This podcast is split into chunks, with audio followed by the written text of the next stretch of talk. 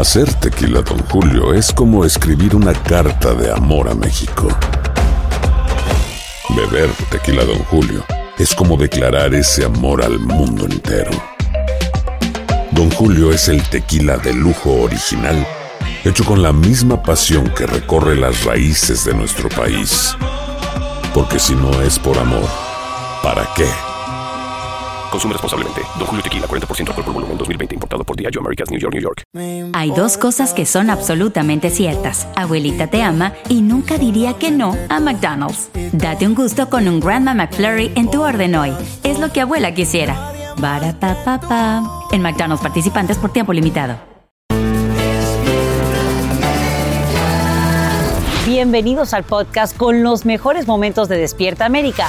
Tu show diario de entretenimiento, noticias, entrevistas, consejos útiles y más. Este es el show que le pone alegría, esperanza y buenas vibras a tu día.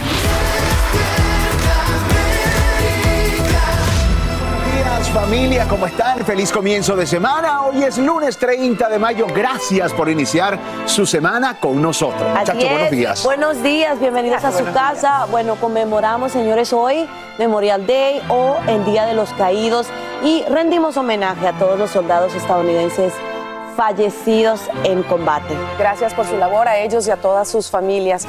Oigan, eh, también, pues hoy millones de personas aprovechan este día, este feriado largo, ¿no? Para viajar, reunirse con los suyos. Lamentablemente las condiciones del clima, los precios de la gasolina han arruinado los planes de muchos, pero no se preocupen, que aquí estamos nosotros para regalarles una mañana muy, muy alegre y llena de buena energía. Así es, mi Carlita. Así que bueno, además, que creen? Que ya casi estamos en junio, casi inicia el verano y claro que tenemos presencia en las playas de Miami, justamente con Jesse y con Jesus. ¿Qué nos tienen, muchachos? Aquí estamos, miren esta belleza, qué día tan precioso en la ciudad de Miami. Estamos completamente en vivo, señores, el día de hoy, esta mañana desde South Beach. Así es, Jesse, tenemos que empezar esta semana con muy nueva energía, cargados de verdad de buena vibra y para eso les tenemos moda, música, comida y mucho más. No, esto está candela y literalmente caliente. Calurosito, pero aquí nos vamos a refrescar, buena brisa también. El sol rico de Miami. Vamos con ustedes, chicos, regresa al estudio, nosotros vamos a ponernos manos a la obra con el yoga. Claro que sí oye, yo estuve allí ayer con Jackie en Despierta América en domingo. La gente, por supuesto, se toma ese día precisamente para eso, ¿no? Así es. Pero bueno, ¿qué les parece si vamos contigo, Eli, para que nos informes qué ha pasado este fin de semana? Así es, bueno, y hay que hablar básicamente de que todo es contraste en este mundo y por eso mientras algunos se preparan para vacacionar, otros lamentablemente están preparando funerales. Les cuento que en horas de la noche el Departamento de Justicia anuncia que está investigando la respuesta de las fuerzas del orden durante la masacre de Uvalde en Texas. Esto se da a conocer justo cuando el presidente Biden y la primera dama, la doctora Jill Biden, concluyen su visita a esta pequeña comunidad de mayoría latina, 70%, donde se escuchan gritos de padres y residentes pidiéndole que hagan algo. Saludamos en vivo a Juan Carlos González desde Ubalde, en Texas. Buenos días, Juan Carlos. ¿Quieren respuesta? Adelante. Hola, ¿qué tal, Eli? Muy buenos días. Así es. Bueno, las respuestas aparentemente lo que está tratando de dar precisamente el gobierno de los Estados Unidos y es por eso que el Departamento de Justicia ha anunciado que sí estará realizando una investigación en torno a lo que pasó justamente ese día. Y es que ahora hay un nuevo video en el que supuestamente se ve eh, que hay un tremendo caos en la parte en la parte de atrás de esta escuela, de la escuela Rob, aquí en Ubalde, y había mucho caos y los agentes del orden, los agentes de la policía no entraban. Cuando llegan los agentes federales, se encuentran con que hay una orden de no entrar. Sin embargo, minutos más tarde es cuando desafían esa orden dada precisamente por la policía aquí local de la ciudad de Ubalde y es cuando entran y por fin logran pues dar de baja a este pistolero. Desgraciadamente pues ya había varias muertes. Ahora, ayer llegó aquí el presidente Joe Biden y su esposa. Vamos a escuchar qué fue lo que pasó. El presidente estadounidense Joe Biden se reunió con quienes perdieron a sus hijos durante el tiroteo. El señor José Flores fue uno de ellos, pero dice que el evento fue una decepción. De nada, era nomás pura publicidad, fotos. No, no hizo preguntas, no, ¿qué podemos arreglar? Nada. Los policías son los culpables, tiene, es lo que tienen que averiguar. Eso tuvo que venir a hablar de eso, pero no, nada, pura foto. Dicen los esposos Flores, quienes perdieron a su hijo, José Jr., de 10 años de edad, durante la balacera, que incluso prefirieron abandonar el evento. Me fui, me fui porque nomás iba con mesa, foto y se iba la familia. Pero la primera parada de la visita del presidente Joe Biden y su esposa Jill a la ciudad de Uvalde, Texas, fue en el lugar de la matanza. Allí en la escuela primaria Rob se reunió con el gobernador de Texas, Greg Abbott. El mandatario estatal fue abucheado por la gente que al igual que ellos asistió a este lugar para rendir tributo a las víctimas de la matanza. Posteriormente, Biden asistió a una misa oficiada en esta iglesia ubicada a solo unas cuantas cuadras de la escuela. El presidente fue invitado a pasar al frente de la iglesia. Ahí se sentaron en el suelo. El arzobispo dijo al primer mandatario que los menores habían visto a sus padres llorar por la tragedia. Sin embargo, de acuerdo con los presentes, el mandatario no habló durante la misa. Hay a quienes les hubiera gustado hablar con el presidente para decirle lo que piensan que se debe hacer y escuchar un compromiso de su parte. Al momento que las personas hicimos oración por él y por los demás gobernantes, ojalá él hubiera dado un gesto de que iban a tomar en cuenta nuestro dolor, nuestra situación. Tony Rodríguez dice que él hubiera sido más directo en su petición. Y no para comprar cerveza hasta tenga 21, para estar comprando pistolas de 18. Ahora hubo un momento en el cual la gente le gritó al presidente, hagan algo, y él dijo, lo vamos a hacer. Por otra parte, hoy comienza la difícil tarea de dar el último adiós a todas estas víctimas. Hoy comienzan los servicios fúnebres aquí en Ubalde. Eli, regreso ahora contigo, Eli Angélica. Y cabe destacar, Juan Carlos, que el Departamento de Justicia ha hecho revisiones similares en matanzas como la de San Bernardino en 2015 y un año después en Pulse. Vamos a ver qué resulta de todo esto. Esta de Pulse, por supuesto, fue en Orlando. Te agradecemos mucho este informe, Juan Carlos. Bueno, y en otras noticias, ni los altos precios de la gasolina, la comida, los boletos de avión detienen las ganas de viajar de 39 millones de personas que disfrutan este fin de semana largo. El gran reto se presenta en las próximas horas, cuando la mayoría regresa a casa. En vivo desde el Aeropuerto Internacional de Los Ángeles, Socorro Cruz nos muestra cómo la cancelación de cientos de vuelos arruinan las anheladas vacaciones de muchos. Adelante, Socorro, buen día. Hola, ¿qué tal? Muy buen día, chicas, ¿cómo están? Bueno, estoy saludándoles desde el Aeropuerto Internacional de Los Ángeles. Una miradita rápida, donde las autoridades esperan que hoy transiten por aquí dos millones de personas que regresan o van a casa, pero apenas comienza la mañana y chicas ya se enfrentan pues a varios problemas todas estas personas que están viendo. A esta hora ya hay 200 cancelaciones de vuelos y cientos de retrasos y es que bueno, pues hay varios factores, múltiples factores para cancelaciones y retrasos aéreos. Bueno, les cuento. Por un lado, algunas zonas del país pues hay mal tiempo, ¿verdad? Pero pero el otro lado y parece que es la peor de las tormentas y la cruda realidad es que es la escasez de pilotos y personal para atender a millones de viajeros que decidieron vacacionar este fin de semana, que marca el inicio de las vacaciones de verano. Les cuento que los pasajeros el viernes se enfrentaron a más de 2.300 vuelos cancelados en todo el mundo, esto según el servicio de seguimiento de Flyware. El sábado se cancelaron 1.543 vuelos, hubo casi 15.000 retrasos y aquí en Estados Unidos, pues las aerolíneas nacionales cancelaron 565 vuelos y retrasaron a 5.156 aviones. Vamos a escuchar qué nos dice uno de estos eh, viajeros frustrados. Sí, desde anoche porque supuestamente íbamos a salir hoy en la, o sea, en la noche íbamos a salir, pero se canceló el vuelo. Pues, según dicen ellos que no hay este, pilotos que están enfermos y no hay. Pues si quieren viajar mañana, está bien. Bueno, y por otro lado, como ustedes mencionaban, los altos precios de los boletos aumentaron en un año el 33%. Eso no les importó para nada a estos viajeros.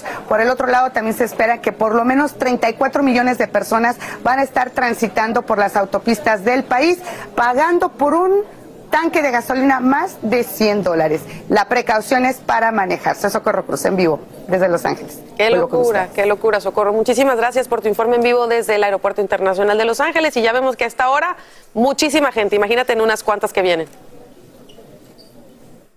Amigos, y esta mañana Colombia estaría a un paso de sumarse al grupo de naciones latinoamericanas que han elegido presidentes de izquierda o por el contrario de dar el mando a otro representante de la derecha. Sin embargo, el resultado final no se conoce hoy, sino en junio próximo, cuando los colombianos voten en segunda vuelta para escoger entre dos candidatos que se alejan de los partidos tradicionales desde extremos opuestos. Como nos explica Jessie Vaquero en vivo desde Bogotá, Colombia. Como es tradición, fue el presidente de la República el que abrió la jornada electoral. Casi al mismo tiempo.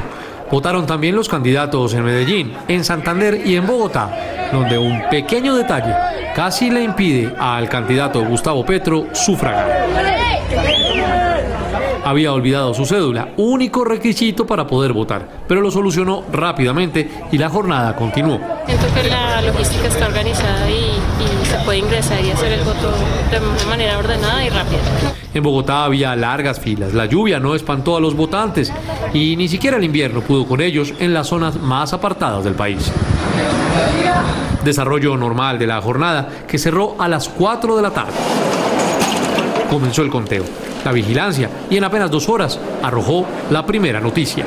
Nos preparamos ya para una segunda vuelta presidencial, la cual tendremos las mismas garantías, los mismos controles. Y la primera sorpresa, Rodolfo Hernández, el ingeniero civil santandereano de 76 años de edad, será el rival de Petro en una segunda vuelta para la elección presidencial. Hoy ganó el país que no quiere seguir ni un solo día más con los mismos y las mismas que nos han llevado a la situación dolorosa en que hoy estamos. Obtuvo casi 6 millones de votos y dejó en su camino a Federico Gutiérrez, el candidato de la derecha, y a Sergio Fajardo del centro. Petro, por su parte, obtuvo más de 8 millones 500 mil. Bueno, hoy hemos ganado. Hoy es un día de triunfo. La contienda del próximo 19 de junio será solo entre ellos, y uno de los dos será el sucesor de Iván Duque y gobernará desde 2022 hasta 2026. Hoy es festivo también aquí en Colombia, pero por una fiesta católica que es la Ascensión de la Virgen. Sin embargo, el ambiente todavía está en modo electoral. Ahora, entre Rodolfo Hernández y Gustavo Petro, los dos candidatos que el 19 de junio se verán de nuevo en las urnas. Dos extremos distintos, dos candidatos independientes, lo cual ha arrojado una conclusión rápida para los analistas y es que Colombia necesitaba un cambio. El ingeniero Rodolfo Hernández le dijo en exclusiva a Patricia Yaniot cuál es su reacción y cómo se siente ahora para enfrentar a Gustavo Petro. Tiene que hacer una suma de votos, pero de eso les hablaremos más adelante aquí en Despierta América. Yo regreso con ustedes por ahora, más adelante les contaremos más. Estaremos atentos a ese informe. Gracias, Yesid, por eh, estar en vivo desde Bogotá, Colombia. Importantes estas elecciones. Así es. Bueno, nos vamos con una información a alguien muy famoso. Le tiraron un pastelazo. ¿Quieren saber quién es? La Mona Lisa, familia. Atacan a la Mona Lisa ayer domingo en el Museo del Louvre en París, Francia. Un tipo con una peluca y en silla de ruedas lanzó un pastelazo a uno de los cuadros más famosos del planeta, la Mona Lisa.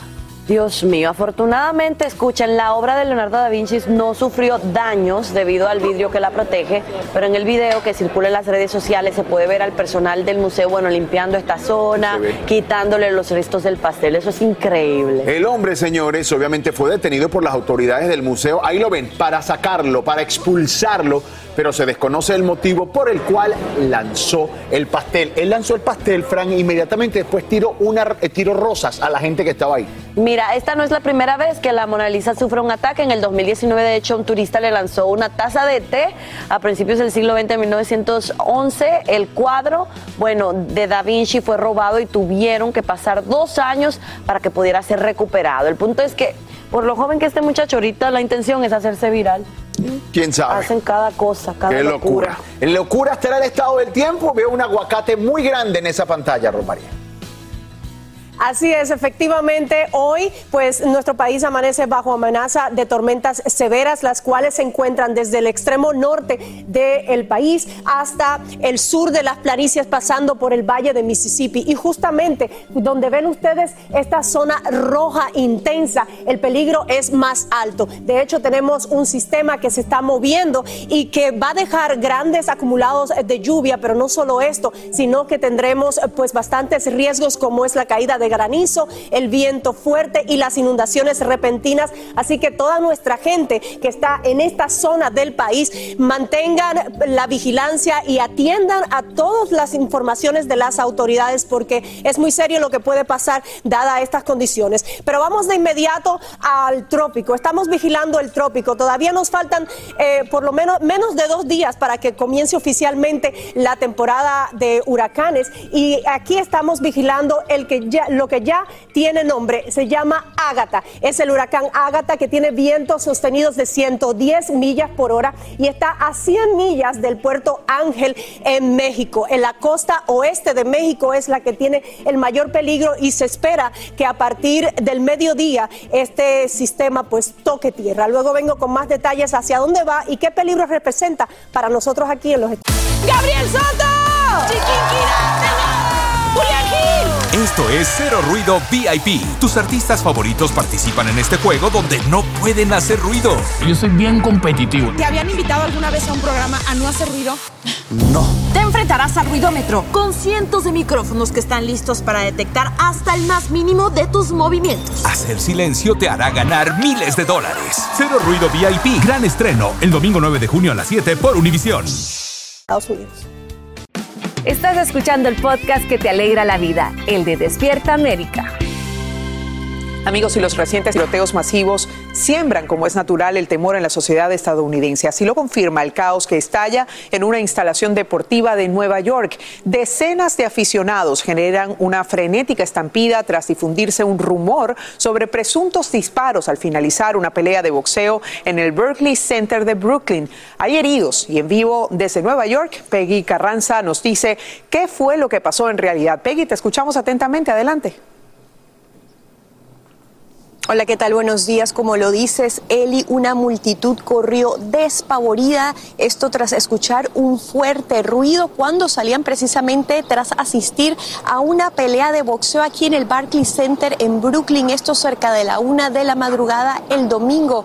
Y es que las personas pensaron que se trataba de disparos, esto cuando recientemente hemos tenido varios tiroteos masivos, incluyendo el de Texas, que dejó 19 niños y dos maestras muertas, además el de Buffalo lo que dejó 10 personas fallecidas en un supermercado y el tiroteo masivo precisamente aquí en Brooklyn en una estación del subway que dejó 10 personas baleadas y más de una docena de heridos. Videos en redes sociales mostraron cómo las personas se trepaban en las sillas del estadio, otros derribaron a otras personas, además también algunos se tiraron al suelo. Veamos lo que dijo esta vecina. Estaba mirando las noticias y, y vi que habían dicho que se sonó, sonó como un ruido que parecía tiroteo y la gente salió corriendo, pero que al final no supe qué pasó. La policía dijo que no se trató de disparos, pero sí hubo más de una decena de heridos, personas que tuvieron que ser llevadas al hospital producto precisamente de esta estampida cuando la gente trataba de salir. Son heridas menores, así lo dijeron las autoridades, Eli. A ver, eh, Peggy, ¿y qué se cree que causó este ruido finalmente? Según reportes, las autoridades creen que podría tratarse de un aficionado que arrojó o pateó un bote de basura, Eli. Wow, increíble que esto esté pasando. Además, la sensibilidad de la gente, por supuesto, después de tanta sangre y dolor. Te agradecemos mucho, Peggy, por este informe en vivo desde la Gran Manzana. Amigos, y a esta hora rescatistas se concentran en la posible ubicación de un avión de pasajeros con 22 personas a bordo que se teme se estrelló en las montañas de Nepal este domingo. El avión perdió contacto con la torre de control cerca de aterrizar en un área de ríos y montañas. Tanto el ejército como helicópteros privados participan en la búsqueda, mientras autoridades investigan los posibles motivos de la caída. Y en horas de la noche, un misil impacta una planta de energía solar en el noreste de Ucrania. También revelan imágenes de la destrucción que sufre la ciudad de Severodonetsk, donde según el presidente Zelensky, 90% de las viviendas están destruidas y tampoco cuentan con servicios básicos. Y el ministro de Relaciones Exteriores de Rusia echa por tierra rumores sobre la salud de Vladimir Putin. Aclara que el gobernante no muestra signos de enfermedad o de dolencia. Y mira cómo este pequeñito corre hacia la piscina en un complejo de apartamentos en Kansas y se lanza en ella sin supervisión de un adulto. Se llama Xavier, tiene cuatro años, es autista y su audacia está a punto de costarle la vida. El niño no puede mantenerse a flote y permanece tres minutos y 22 segundos bajo el agua. Por fortuna, su vecina de 12 años lo ve, llama a su papá y este salta una cerca para rescatarlo de los brazos de la muerte. Friends were yelling at me to go get help and I just went like, oh no, and ran. Bueno, el hombre lo saca del agua y le practica maniobras de resucitación durante casi tres minutos hasta que Xavier vuelve a respirar. Los paramédicos dicen que sin su rápida reacción no habrían podido salvar al pequeño. Y es que los niños no le temen a nada, absolutamente a nada. Y bueno, justamente mayo está a punto de terminar, es el mes nacional de la prevención del ahogamiento, que como saben es una de las principales causas de muerte entre menores de 5 años. Expertos advierten que la mejor manera de evitar una tragedia es reducir el riesgo. Y Andrea León te dice qué puedes hacer como padre para prevenir estos accidentes que pueden ser fatales. El ahogamiento es la principal causa de muerte accidental en niños de 1 a 4 años. Las estadísticas indican que la mayoría de esos accidentes ocurren en piscinas residenciales. Por eso las autoridades advierten que la prevención es clave, especialmente en los meses de verano, cuando más muertes por esta causa se reportan saber nadar es muy importante y esa es la mejor herramienta que usted le puede brindar a sus hijos para mantenerlos seguros en el agua, ya sea en una piscina, en el mar, en un lago. Además, hay otras recomendaciones de seguridad especialmente para los padres que tienen piscinas dentro de sus hogares instalen eh, las rejillas de protección alrededor de la piscina si tiene piscina en su casa y también las alarmas de las puertas para que lo alerte en caso de que su niño llegue a salirse de la casa y llegue a entrar a la piscina eh, sin que usted se dé cuenta. La supervisión por parte de un adulto también es fundamental. Un niño se puede ahogar en cuestión de segundos si la persona que lo está vigilando se distrae. Y después de salir del agua, es importante sacar cualquier juguete que de pronto le llame la atención a los niños y puedan regresar y caer en la piscina y de esta manera eh, morir trágicamente. Saber de primeros auxilios también es fundamental en estos casos porque los primeros minutos son clave a la hora de un accidente. Los expertos aseguran que antes de los tres años y medio los niños no están preparados físicamente para aprender a nadar, únicamente a flotar y sobrevivir dentro del agua. Y justamente eso es lo más importante a esa edad. Y aconsejan que sea lo antes posible. La, edad ideal es antes que los niños aprendan a caminar. Ya cuando los niños están caminando, ya están móvil, ya hay peligro. Eh, nosotros empezamos con niños de dos meses en adelante. Para mí lo ideal es empezar a los seis meses. Sin embargo, dicen que nunca es tarde para aprender a nadar. En Miami, Florida, Andrea León, Univisión.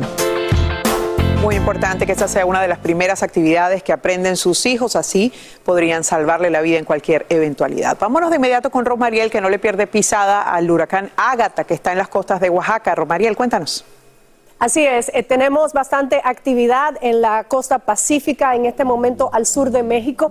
esta perturbación que ya tomó forma y de acuerdo con la velocidad de sus vientos, pues ya es categoría 2. Ágata está a 65 millas nada más en este momento de Puerto Ángel, México. Esto quiere decir que alrededor del mediodía esto podría tocar tierra. Se espera que de categoría 2 pueda subir a categoría 3. Ahora bien, luego que toque tierra podría debilitarse. ¿Por qué nos, nos interesa tanto esto? Porque al, al cruzar el sur de México, llegaría a las aguas del Golfo, que como saben son cálidas, lo cual serviría como combustible para darle fuerza nuevamente como huracán. Por lo tanto, tenemos una vigilancia de los próximos cinco días de un 30%. Así que estaremos muy pendientes de lo que está pasando con este nuevo sistema que todavía nos falta para llegar a la temporada oficial de huracanes que empieza el primero de junio, como saben, y ya tenemos uno del lado Pacífico.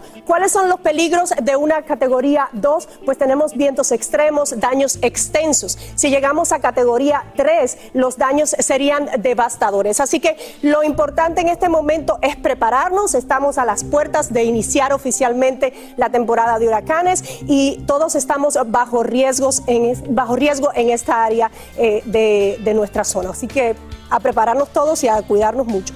Tienen con más. ¡Gabriel Soto! ¡Julián Gil! Esto es Cero Ruido VIP. Tus artistas favoritos participan en este juego donde no pueden hacer ruido. Yo soy bien competitivo. ¿Te habían invitado alguna vez a un programa a no hacer ruido?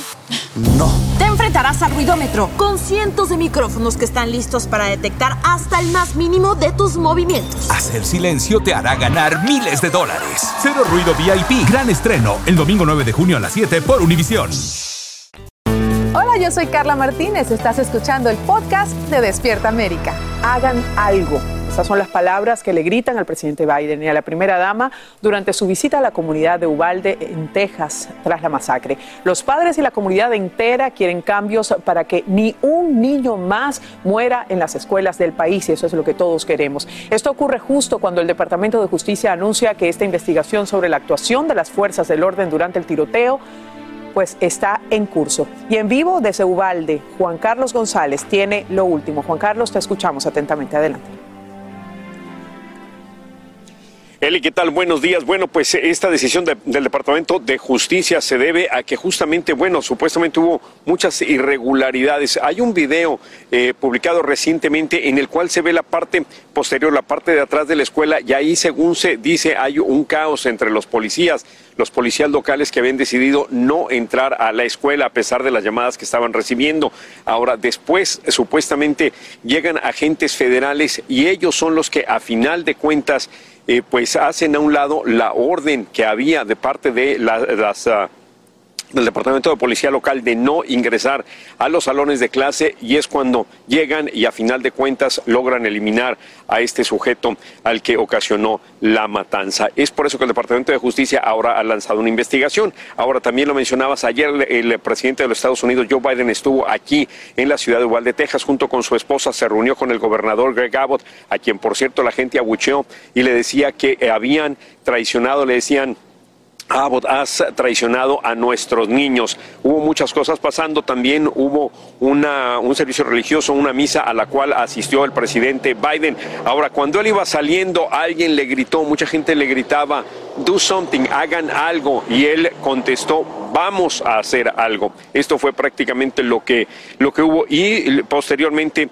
eh, el presidente también se reunió con los familiares o con las personas que perdieron a sus familiares, que perdieron a sus niños en esta balacera pero de ahí salieron muy molestos. Nosotros logramos entrevistar a uno de ellos y, lo que dijo es que simplemente se habían reunido ahí o los habían reunido para la fotografía, pero que el presidente no había escuchado sus peticiones y que él tampoco había dicho qué es lo que iban a hacer para evitar este tipo de tragedias. Ya por último, el Angélica, te digo que esta semana pues va a ser todavía también bastante difícil ya que hoy comienzan, a partir de hoy comienzan los servicios fúnebres, Eh, se dará pues sepultura a estos niños, a los niños y a las maestras que perdieron la vida aquí en esta terrible tragedia. Así es que una semana difícil, Me- con esto me despido desde Uvalde, Texas, regreso ahora contigo al estudio, Ali. Y esa es sin duda la parte más difícil. Estaremos acompañando a todas esas familias. Gracias, Juan Carlos, por informarnos en vivo.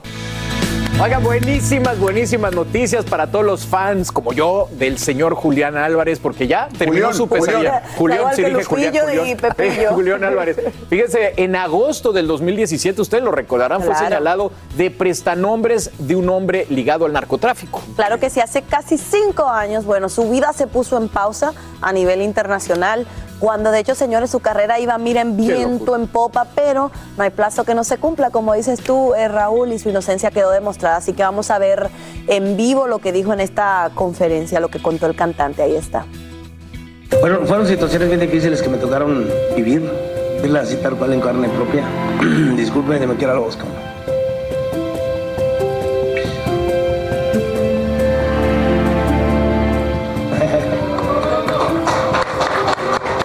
Entre lágrimas, Julián Álvarez compartió el viernes la noticia de que está libre del señalamiento que tuvo en agosto de 2017, cuando a él y al futbolista Rafael Márquez se les vinculó como prestanombres de un empresario presuntamente ligado al narcotráfico. Estos 57 meses fueron una pesadilla para el cantante. Bendito Dios, hoy obtenemos este, una carta donde se menciona el nombre de Julio César Álvarez Montelongo, cumpliendo con todos los requisitos o teniendo, ya no teniendo al, este, esos temas para poder ser señalado y poder ser excluido de la lista de OFAC. Hay un julio antes y un julio después. Estar fuera de la lista de la Oficina de Control de Activos Extranjeros del Departamento del Tesoro de Estados Unidos significa para Álvarez retomar su carrera a nivel internacional y recuperar las cuentas que le habían congelado. Poder reactivar mis actividades financieras como cualquier otra persona, como cualquier otra empresa puede, lo hace en su vida cotidiana, incluso hasta con personas americanas, empresas americanas, que era algo que, que tiene mucho que ver y va mucho de la mano con la relación comercial entre las plataformas digitales. Otro momento donde los sentimientos siguieron a flor de piel fue cuando a Julián le mostraron videos de sus padres, hermanos, su esposa y sus dos amadas hijas, su gran motor. En el 2017 no estaban mis bebés. En el 2017 este, me da la noticia que voy a ser papá también. Y este, se viene mi, mi Marisabel luego mi María Julia. Que desgraciadamente este, también ahorita están chiquititas, viejo, no, no, no, no, no, no sienten, no han sentido, no han vivido lo que, lo que ha sido, pudiéramos llamarlo así, discriminación por, por ser parte de esos señalamientos. Y es que hablando de discriminación, el cantante de Norteño Banda compartió lo apenado que estuvo con su familia, quien se vio afectada colateralmente.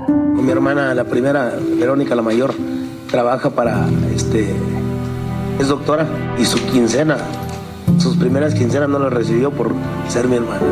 Julián fue a la iglesia a agradecer que la espera terminó y fue solo una amarga experiencia, pero ¿piensa demandar por los daños que le causaron? Fueron cuatro y nueve meses. Ese tiempo que se le invirtió en, en todos los aspectos, ¿eh? paciencia, cuestión económica, eh, vueltas, tiempo, de todo, hubo de todo, viejo. No hubo lágrimas de verlo, digo. De ahí a la fecha, no, hoy sí de emoción, de alegría, de satisfacción. Y, no, no, hay, no hay intención ahorita de contrademanda o hacer algo. Yo lo voy a tomar por un lado positivo de que de todo se aprende. Desde México para Despierta América, Vianey Díaz. Balazos termina un festival por el Día de los Caídos en Oklahoma. El tiroteo estalla en un parque donde se reunían hasta 1.500 personas y deja al menos un muerto y siete heridos, entre ellos dos menores. Al parecer, algunos asistentes entablaron una discusión poco después de la medianoche y de las palabras pasaron a las balas. Este video muestra varios casquillos esparcidos por el suelo y agujeros causados por proyectiles en una casa rodante. Amigos, y de costa a costa, padres unen fuerzas para exigir cambios en las leyes que controlan las ventas de armas. La gran meta es evitar que el debate se enfríe y más niños mueran en sus escuelas. Desde Washington DC, Pablo Gato tiene las reacciones de la discusión que se repite tras cada masacre. Adelante, Pablo. Muy buenos días desde Washington. Matanza en Parkland, Florida, 2018, 17 muertos. En Sandy Hook, Connecticut, en el 2014, 26 muertos. En El Paso, Texas, en el 2019, 23 muertos. Y ante todo esto, muchos se preguntan qué tipo de legislación ha pasado respecto al control de armas. Depende del Estado. Veamos. Los estados dirigidos por demócratas son los que han implementado legislación con más controles para quien compra un arma. Cualquier cosa que podamos hacer para salvar una vida vale la pena, declaró Cory Booker. Quieren una verificación universal de antecedentes más profunda y leyes que alerten sobre personas consideradas peligrosas. En cambio, los liderados por republicanos como el gobernador de Texas, Greg Abbott, afirman que esas medidas no son efectivas. us. No estoy a favor del llamado background check universal porque entonces yo no podría vender un arma a un amigo, dijo este congresista republicano por Texas. Estados con gobernadores demócratas como Nueva York, California, Michigan o el estado de Washington aprueban y luchan por leyes que controlen más el acceso a armas, pero otros liderados por republicanos como Texas, Virginia del Oeste, Alaska o Alabama se oponen a un background universal o a un periodo de espera para comprar un arma. It's heartbreaking. But guns don't kill people. El tiroteo en Uvalde me parte el corazón, pero las armas no matan a nadie, son las personas las que lo hacen, dice esta señora. But there is absolutely no excuse in my mind No hay absolutamente ninguna excusa para vender un fusil de asalto a un joven de 18 años, afirmó este senador demócrata por Illinois. La última encuesta indica que el 88% de los estadounidenses quiere una verificación universal de antecedentes. El 75% apoya una base de datos nacional que informe sobre todas las ventas de armas, algo que no existe. Y el 67% está a favor de prohibir la venta de fusiles de asalto. Tras implantar leyes en California en 2005 para restringir la venta de armas, las muertes bajaron sustancialmente. En cambio, en Texas y Florida subieron.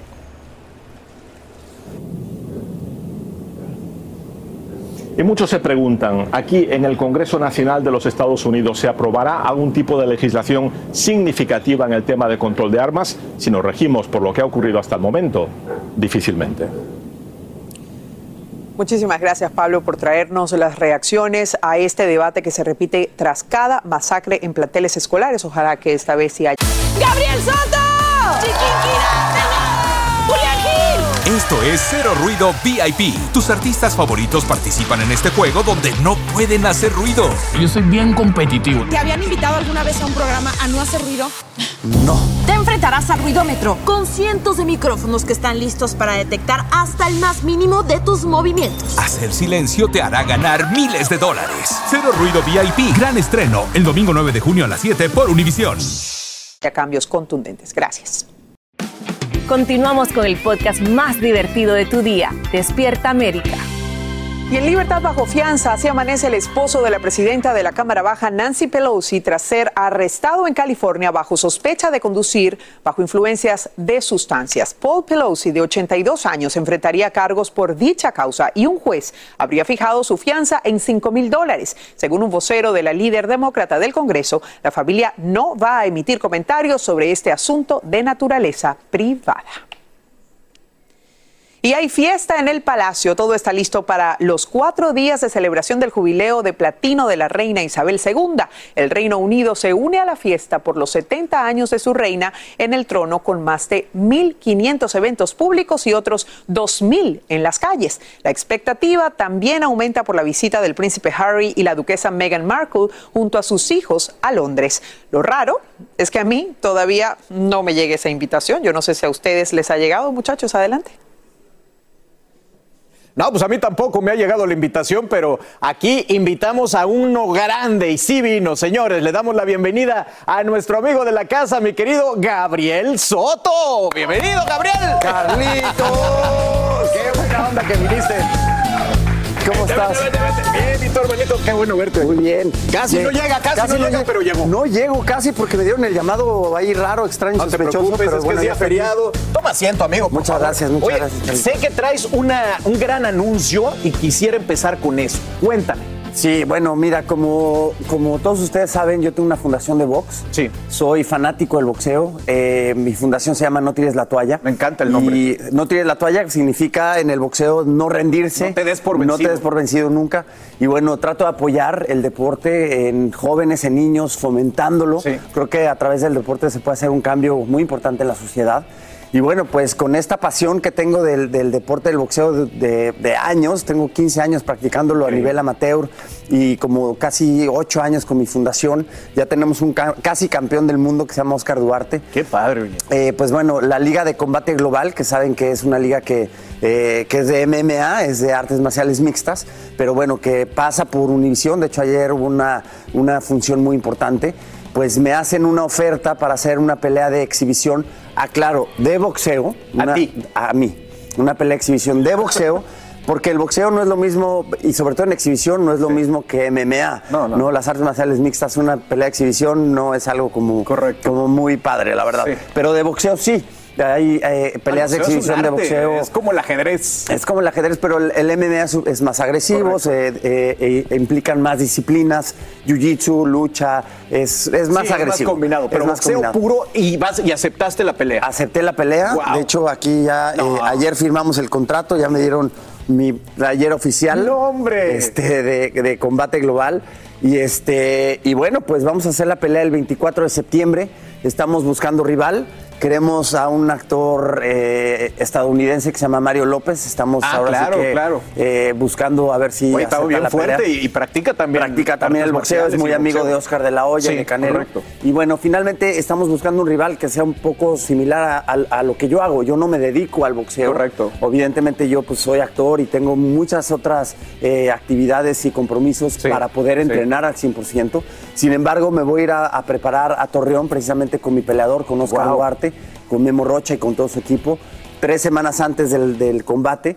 Ya estoy empezando a entrenar, pero bueno, no soy peleador profesional. Correcto. Sin embargo, creo que esta pelea exhibición, y no solamente déjame decirte, Carlitos, que parte de las ganancias se van a ir a, funda- a diferentes fundaciones. Entre ellas la mía, evidentemente, para seguir apoyando sí. a más niños, a más jóvenes. Pero bueno, finalmente creo que es eh, fomentar el deporte, que más gente ponga los ojos en combate global, en el deporte de- del boxeo y de las artes marciales. Qué, qué gran misión, sobre todo con estos chicos. Aquí hemos visto muchas historias de, tú lo mencionaste, de Oscar de la Hoya y de otros pugilistas que se han dedicado a ayudar a jóvenes a través del arte, Oscar de la Hoya, de- del boxeo. Así que te felicito, qué buena onda. Gracias. ¿Cómo, cómo, cómo te nació el- el- las ganas de subirte un ring? Muy, muy chistoso, fíjate, yo empecé boxeando por un personaje que hice en una, en una novela que se Ah, llamaba. Mujer de Madera. Entonces, como actor, siempre tienes que meterte a, a lo que hace tu Correcto. personaje y eso es lo bonito de nuestra profesión y me enamoré del deporte. Es un deporte que creo que es como la metáfora de la vida. ¿no? Precisamente eso, ¿no? Ir para adelante, no vencerse nunca, este, luchar, eh, vencer miedos. eh, sí. Y bueno, finalmente, pues subirse al ring estaría, es fácil. estaría pero- genial con Mario López. Qué, qué buena selección. Yo pensé que me ibas a decir Alfredo Adame o algo así. Dije, va a estar buena, pero con Mario López mejor selección. Oye, y hablando de, de, pues tu labor como actor, esta noche es la gran final del soltero con hijas que ha tenido gran, gran aceptación, un éxito en nuestra pantalla. ¿Qué nos puedes adelantar? Porque hay muchos eh, hilos que, que- que están ahí sueltos. Que están sueltos y que hoy se van a terminar de, de- de- de hilar, vale a la redundancia. Sí, hoy se termina este gran proyecto que yo disfruté muchísimo hacer.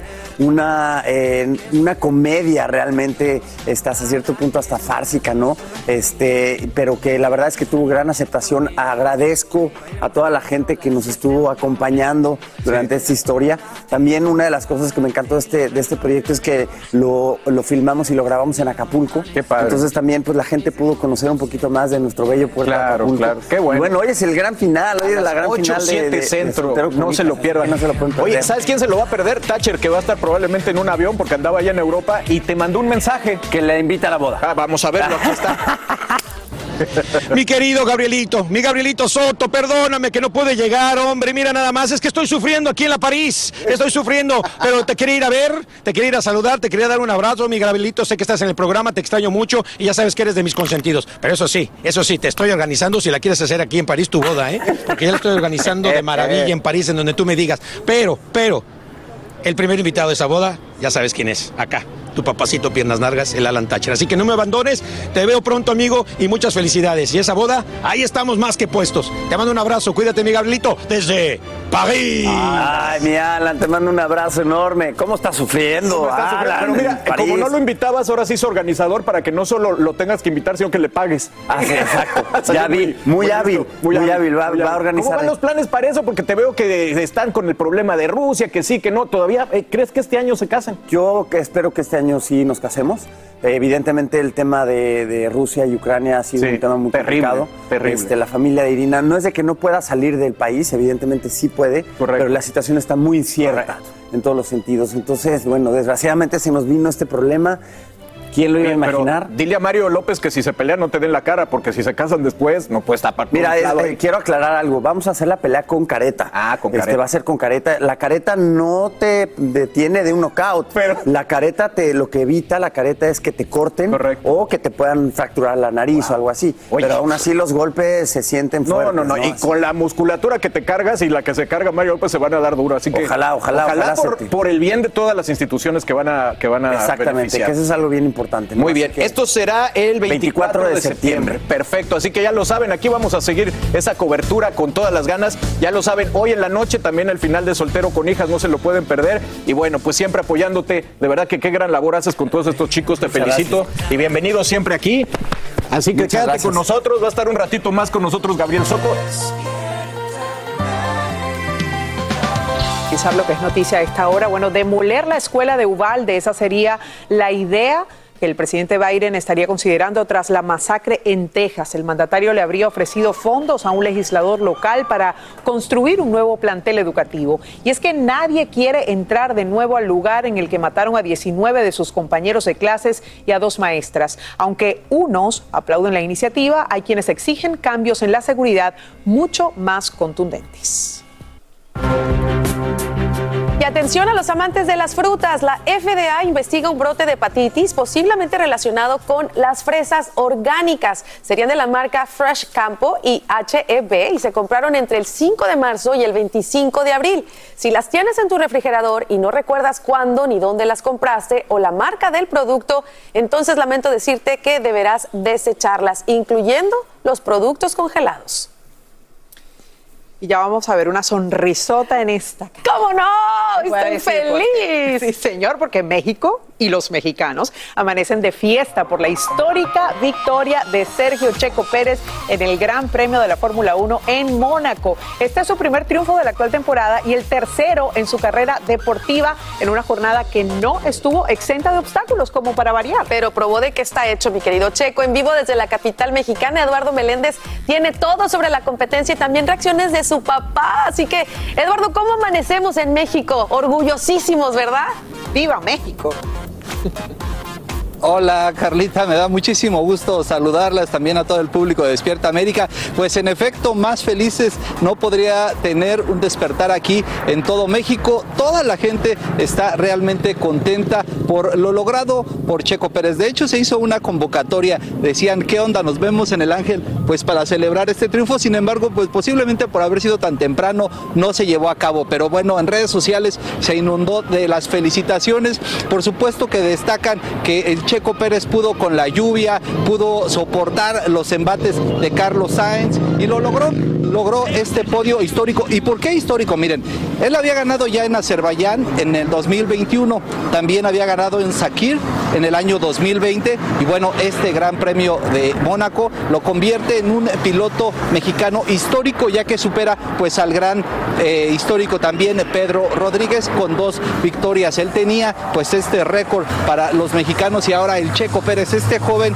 que ha trabajado durísimo, lo ha logrado y ha superado este, esta marca impuesta por el señor Rodríguez. Importantísimo destacar que en redes sociales todo el público está feliz, están esperando pues que llegue a nuestro país para ver si tiene algún encuentro en Palacio Nacional con el presidente. Es importantísimo que se le reconozca este enorme triunfo. Y bueno, escuchemos las palabras de Checo Pérez al ganar este podio en Mónaco. Yeah, it's a super day for, for myself, you know, to look back and think that I've won Monaco. It's super special to tick that box in my career. And uh, it's a massive day for myself, for my country. I was wearing today's Pedro Rodriguez helmet, so I'm sure he will be super proud, you know, and uh, of what we have achieved, both of us in the sport. Y bueno, si el Checo Pérez estaba feliz, su señor padre, el señor Antonio Pérez Garibay, pues no le cabía el corazón en el pecho. También emocionado, habló en exclusiva, por supuesto, con nosotros, con Univisión, y escuchemos las palabras del señor Antonio Pérez. Esto es una muestra para todos. Ojalá que los triunfos de Checo Pérez nos sirvan para toda nuestra niñez, para toda nuestra juventud, pero sobre todo para todos los padres de familia, que vean que cuando se trabaja con carencias, pero se trabaja unidos en familia, nosotros había momentos en que o llenábamos eh, eh, eh, surtíamos la despensa del hogar o comprábamos llantas para el go-kart de Checo y decidíamos comprar llantas aunque nos aprendábamos en el tema de los alimentos. Había momentos en que no había carne en tu casa, pero sí había llantas para el go-kart. La felicidad de todo México pues es evidente. Y bueno también comentar que el gobierno federal pues quién sabe si andaban en la fiesta o andaban emocionados o desmañanados que colocaron una felicitación para Checo Pérez pero cometieron la enorme pifia de poner una foto de su coequipero Mars Verstappen. Y bueno ya después después de ser criticados por las redes sociales corrigieron este error y ya pusieron bien y de manera correcta una foto de Checo Pérez. Por supuesto esto no empaña en lo absoluto esta enorme victoria victoria que vaya que ha puesto feliz a todo México. Es la información desde, eh, desde aquí, desde el Paseo de la Reforma, donde pues pronto, pronto celebraremos algo con el Checo Pérez aquí al pie del Ángel de la Independencia. Una sonrisota de Eduardo contagiosa, una sonrisota también de Carla. Gracias Eduardo por este informe. Viste toda la carrera, lloraste con la carrera. Claro, sabes que me emocionó mucho verlo a él, escuchar el himno nacional de México en Mónaco y él estaba muy emocionado. Seguramente pensaba en todos esos años de esfuerzo estaban dando fruto. Así que es un gran ejemplo. ¡Arriba, Checo! ¡Viva México! Felicidades a todos nuestros hermanos mexicanos. Gracias, Eduardo, por el informe. Y ahora mismo crece la presión para que el Congreso controle la venta de armas de asalto. El debate se activa tras la masacre de Ubalde en Texas y el reto es evitar que legisladores vuelvan a guardar la propuesta en las gavetas de sus escritorios. Saludamos en vivo a Alessandra Martín, quien nos lleva a un recorrido en el que nos muestra cómo un rifle en particular ha sido el protagonista de varias grandes matanzas. Escuchamos. 19 niños masacrados por un pistolero no mucho mayor que ellos. Salvador Ramos era el propietario legal de dos rifles AR-15. Son rifles de asalto. Es lo primero que hizo al cumplir los 18 años. El atacante de Ubalde no podía comprar legalmente una cerveza, pero pudo comprar un arma de asalto. Una de cada cinco armas de fuego que se compra hoy en Estados Unidos son rifles estilo AR-15. Se calcula que hay más de 20 millones de este tipo de armas legalmente en circulación. De hecho, ha sido el arma utilizada en algunas de las matanzas colectivas más mortíferas en Estados Unidos, como la masacre en un supermercado de Buffalo, en un Walmart en 2019, en un instituto de Florida en 2018, en una iglesia de Texas y en un concierto de Las Vegas en 2017 y en la escuela primaria Sandy Hook en 2012. Todos los incidentes se produjeron tras el fin de una prohibición de 10 años que se impuso a la fabricación y venta de ciertas armas de fuego semiautomáticas como el AR-15. La prohibición fue aprobada en 1994, pero expiró en 2004. El representante republicano Adam Kinzinger dijo este domingo que está abierto a prohibir este tipo de rifle. Mira, me he opuesto a una prohibición, ya sabes, recientemente creo que ahora estoy abierto a una prohibición. Kinsinger planteó una licencia o formación adicional para poseer dichas armas. También el congresista republicano por Nueva York, Chris Jacobs, que fue respaldado por la Asociación Nacional del Rifle en 2020, dijo que apoyaría una prohibición. Tal vez podríamos al menos estar de acuerdo en que debemos aumentar la edad para comprar estas armas. Y es que en Texas, a partir de los 18 años, ya puedes obtener un rifle y con pocas restricciones una pistola. Solo seis estados aumentaron la edad mínima para comprar armas largas a 21 años. La mayoría lo hizo tras la masacre de 2018 en Parkland. Sabemos lo que funciona en esto. Incluye que tengamos una prohibición de las armas de asalto. Los AR-15 infligen mucho más daño al tejido humano que la típica pistola. Esto se debe en gran medida a la alta velocidad con la que se disparan las balas. Tanto es así que las familias de los estudiantes de la escuela de Ubalde se les pidió que dieran muestras de ADN para ayudar a identificar a las víctimas. El poderoso lobby de las armas en Estados Unidos tiene el apoyo de la mayoría de los republicanos y ahora se encuentra alejado del foco de atención por la cuestionable actuación policial en Ubalde. El AR-15 se ha prohibido en otros países tras ataques masivos. Por ejemplo, en Australia, luego de la masacre de 1996, donde murieron 35 personas. En Nueva Zelanda, posteriormente al tiroteo en una mezquita en 2019. Y Canadá hizo lo mismo el año pasado, después de que un solo hombre matara a 22 personas. Eli, aquí la pregunta es, ¿se prohibirá en Estados Unidos? La verdad es poco probable, pero es una posibilidad. Pero sin duda los datos que nos presentan dan cuenta de lo urgente que haya un cambio en este sentido y ojalá que esta sea, digamos, la gota que rebasa el vaso para tomar esas decisiones. Gracias, Alessandra, por darnos información tan valiosa en vivo esta mañana. Gracias. Y seguimos de inmediato con otro tema. A partir de mañana martes entran en vigor cambios históricos en el procedimiento de asilo. Hasta ahora la facultad de otorgar o negar esa protección humanitaria estaba únicamente en manos de los jueces de inmigración. Y en vivo desde la capital del país, Pablo Gato nos explica dónde se va a activar este protocolo y qué funcionarios tendrían autoridad para aplicarlo. Te escuchamos atentamente, Pablo. Adelante.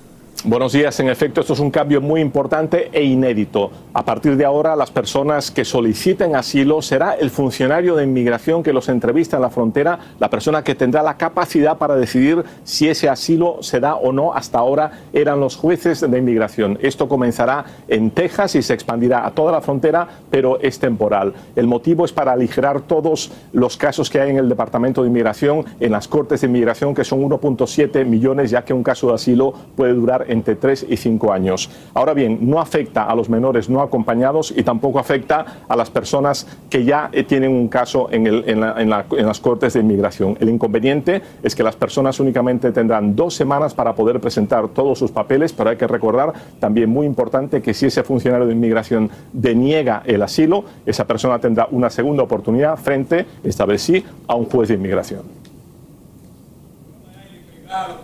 Bueno, Pablo, sin duda vamos a estar muy pendientes de lo que ocurra en este sentido. De verdad agradecemos mucho este informe en vivo desde la capital del país.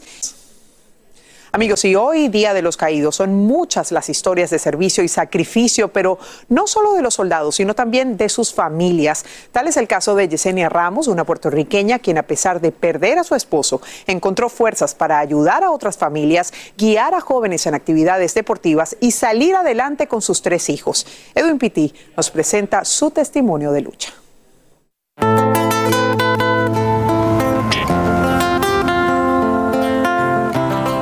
En las calles de Camuy, Puerto Rico, donde inicia la historia de amor del sargento Luis Ramos y su esposa Yesenia. Él caminaba al medio de la carretera tratando de llamar mi atención. So, con el tiempo eso fue lo que logró.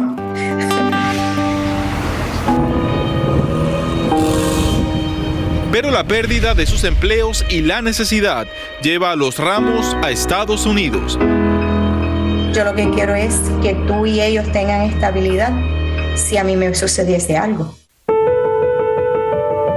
En diciembre de 2006, Luis reenlista en el ejército, pero esta vez con una misión especial, darle mejores oportunidades a su hija, quien tiene una discapacidad. Ella era la que necesitaba las ayudas y las atenciones más eh, específicas.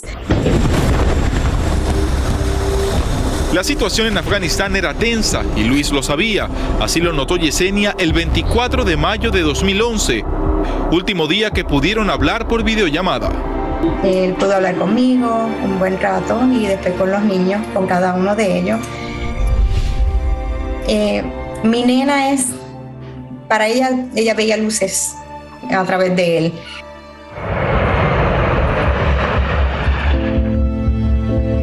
Dos días después, un 26 de mayo, soldados llegaron a su casa a darle la noticia que ninguna esposa militar quisiera huir.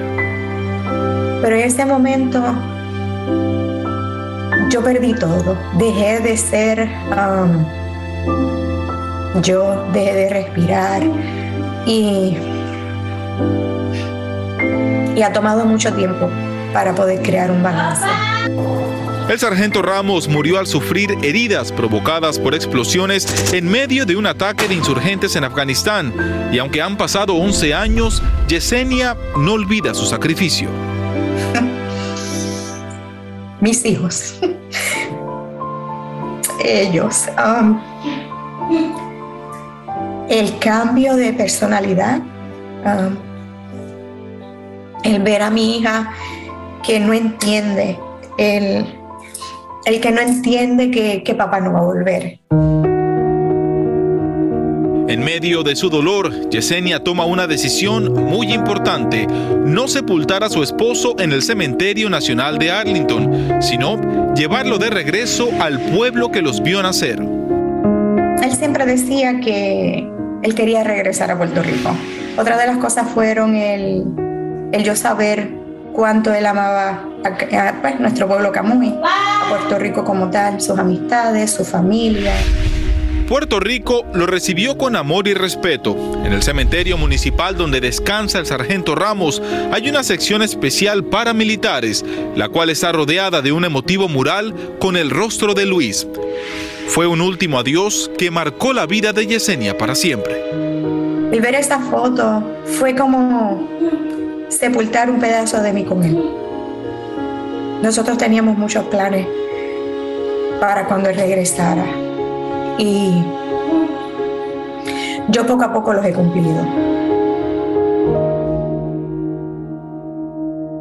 Una guerrera sin duda alguna. Quiero comentarles también que Yesenia me dice que uno de los puntos más tristes fue cuando regresaron de Puerto Rico de darle el último adiós a su esposo. Ahí sus niños le preguntaron si iban a regresar a la isla del encanto, pero a ella le tocó decirles que no, que el plan era quedarse en Estados Unidos porque precisamente para eso su padre había hecho el último sacrificio, para que ellos como familia tuvieran mejores oportunidades aquí en los Estados Unidos.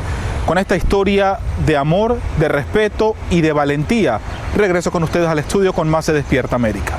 Muchísimas gracias, Edwin, y un abrazo para ti, Yesenia. Gracias por tu valentía. Historias como estas son las que nos hacen entender por qué en el día de hoy no decimos feliz día de los caídos, sino gracias por sus servicios. Aquí hablamos sin rollo ni rodeo. Tómate la vida sin rollo y escucha lo más picante del mundo del espectáculo en el podcast de Despierta América. Sin rollo. Sin rollo. Y estamos acompañados de lo máximo en eh, cobertura, en eh, profesionalismo, en presencia. Astrid Rivera está aquí conmigo. El grandote de la noticia, Lucho Borrego. Y mi queridísima Marcela Sarmiento. Ay, qué linda regresó. Nuestras tazas. Gracias. Ay, Raúl. Ay, mira. Ay, pero qué bien atendidos estábamos. Gracias, Qué gracias. café. No Ah, sé este, si qué rico. notan hay- Gracias, mi Raúl. Sin No sé si notan que hay gracias. algún silencio en el estudio, no se preocupen porque eso lo vamos a corregir vía Skype con Yomari Goizo que está Ah. ¿Dónde andas? ¿Dónde andas, Yomari? ¿Dónde andas? Beverly Hills. Se dice el pecado, pero no el pecador. en el mundo, dando vueltas. En, lo- en Los Ángeles, en Beverly Hills. Porque estaba haciendo una exclusiva para Despierta América que esta semana verán. Ah, perfecto. Pues un saludo para ti, para toda la gente por allá. Usted también puede participar. 305-606-1993 es el teléfono que pueden mandar sus mensajes de texto y aquí los leeremos. Y empecemos con este problemón en el que se metió Carol G. Fíjense que Carol G hace un comentario de Venezuela y la tiene en medio de la controversia. Qué rico sería ir a Venezuela, ¿sí o no? Pero ya casi, ¿sí o no? ¡Sí! ¡Ey! Se nos van acabando las canciones. Yo tampoco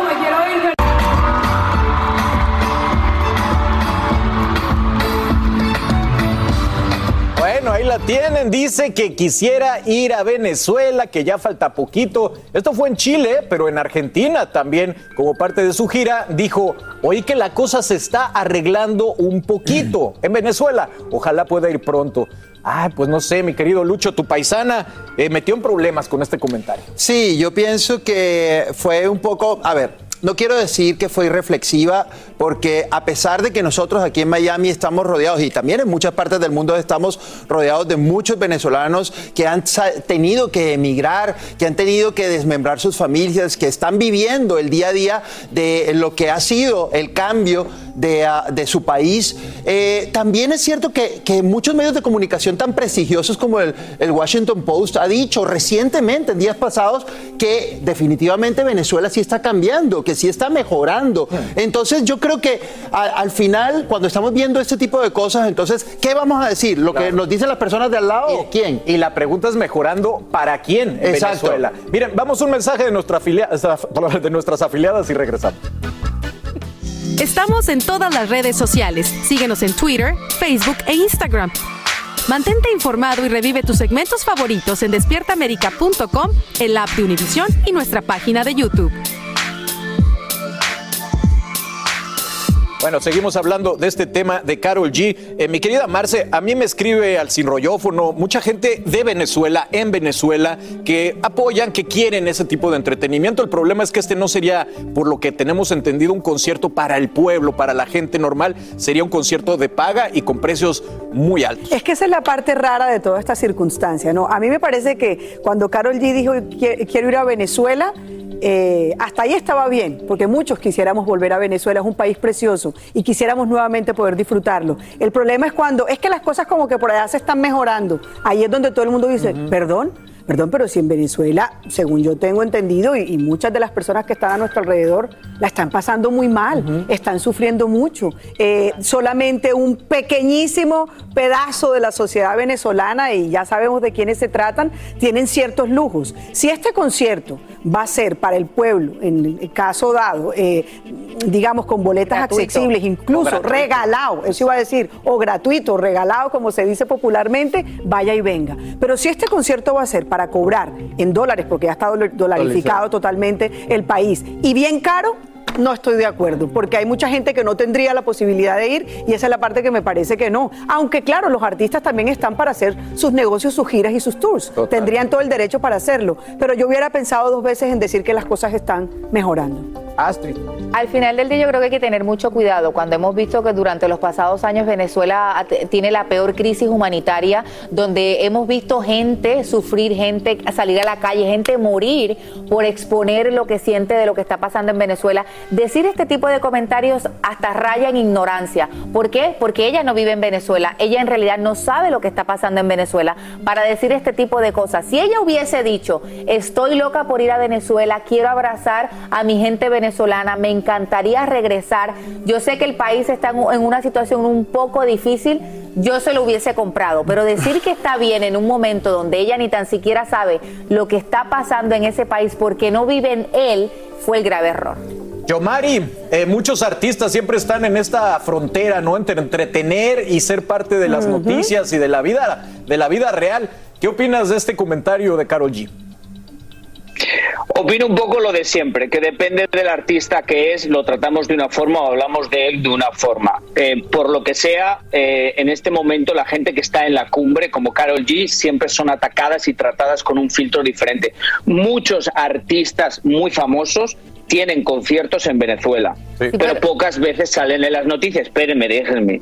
Ella dijo en el video que pone ahí, qué rico sería ir a Venezuela yo puedo decir que rico sería ir a Venezuela, que rico sería ir a muchos sitios, no quiere decir que voy a ir. Obviamente ella está tanteando las aguas, pero lo que no estoy de acuerdo es con lo que dice Marcela. Independientemente, si la esto no es blanco o negro, es una cosa muy delicada, porque en muchos países se sufren muchas cosas, pero si el, si el artista va a ese país, independientemente lo haga para el pueblo o lo haga cobrando, es como es lo mismo. Es, o sea está yendo al país. Hay un entonces el que esté en contra el que, el que esté en contra de eso me parece muy bien. Hay un pedazo del video que te ah, faltó comentar. Yo también dije lo que acabas de decir que qué rico ir a Venezuela. Yo también quisiera ir a Venezuela. Estoy diciendo cuando ella se lanza a decir parece que las cosas están mejorando mucho por allá. Me han dicho. La verdad, me han dicho. Entonces, claro, cuando te lanzas a decir eso, uno inmediatamente es que dice, tú hablas, bueno, pero es que cuando tú hablas de ¿en muchos qué están países, mejorando? ¿O para quién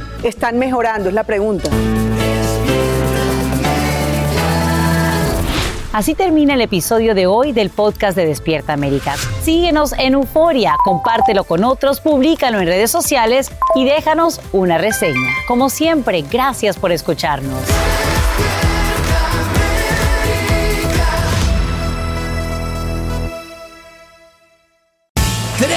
Ganadores. Cada uno de ellos se ha ganado 200 millones de pesos. A la familia Pérez, Uriarte y Ortiz se les cumple el sueño.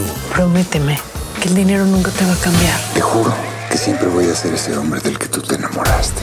Pero con la suerte, también llegan los problemas. Lástima que van a perderlo todo. Golpe de suerte, de lunes a viernes a las 8 por Univisión.